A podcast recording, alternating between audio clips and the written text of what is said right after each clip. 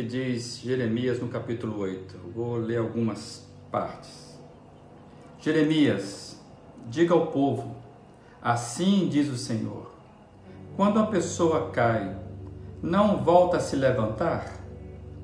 Quando descobre que está no caminho errado, não dá meia volta?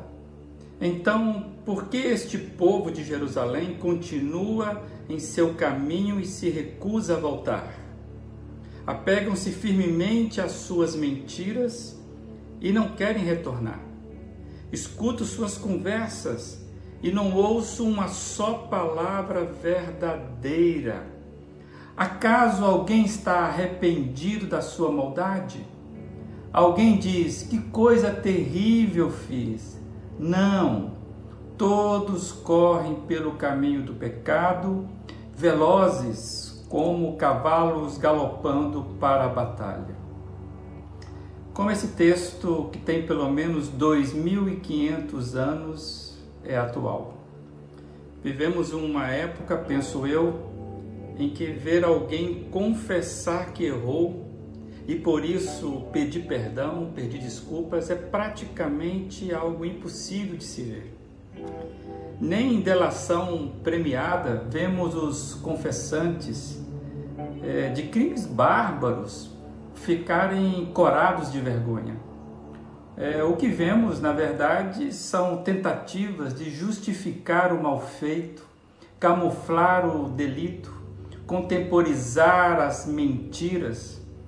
Para isso, muitos recorrem aos serviços de caros advogados que vão criar aí as suas narrativas para livrarem as suas caras. Recentemente eu vi uma entrevista de um político e esse político responde a vários processos na justiça por má, por má conduta de gestão. E esse político, então, na entrevista, ele, ele ia se justificando, demonstrando nenhum remorso pelo que fez, querendo inclusive me fazer acreditar que qualquer um agiria do jeito que ele agiu naquela época. Também, de vez em quando, eu ouço alguém falar, um artista, por exemplo, que depois de 30, 40, 50 anos de carreira, não se arrepende de nada, que faria tudo do mesmo jeito. Quando ouço isso, eu confesso, fico bem incomodado, pois se eu pudesse retornar no tempo da minha vida, eu teria muita coisa que eu não faria novamente. Eu não desejaria cometer alguns erros dos quais me arrependo. Ah, se eu pudesse como eu evitaria cometer alguns erros que cometi no passado. Acredito que este mal não é restrito apenas às pessoas públicas, sejam políticos, artistas ou personalidades da mídia.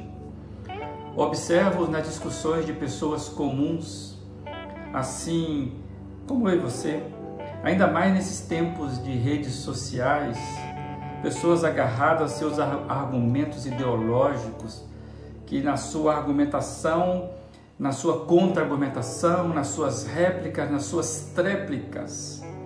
Elas são radicais, posição com posição radicalista, que como diz o texto bíblico que lemos, apegam-se firmemente às suas mentiras e não querem retornar, ou seja, perdemos a capacidade de se arrepender.